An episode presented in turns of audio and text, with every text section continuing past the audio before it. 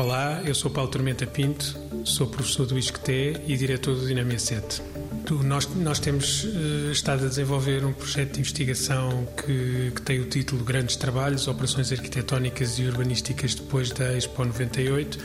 e pretendemos uh, percepcionar qual, o, qual a influência do grande evento do século XX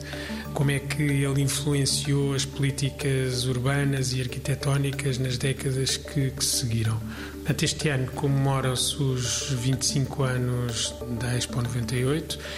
e, portanto, interessa uh, regressar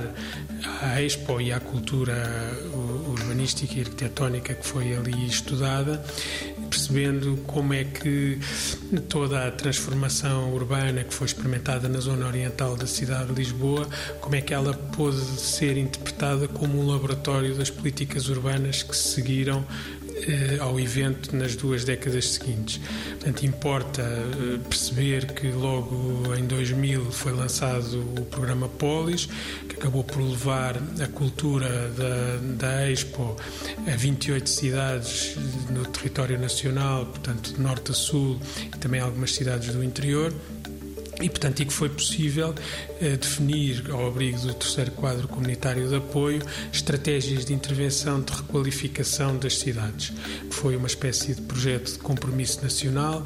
que envolveu vários técnicos e, e realmente deu sequência ao know-how que foi acumulado a partir do princípio dos anos 90 eh, para construir eh, a Expo e toda a transformação da zona oriental de, de Lisboa.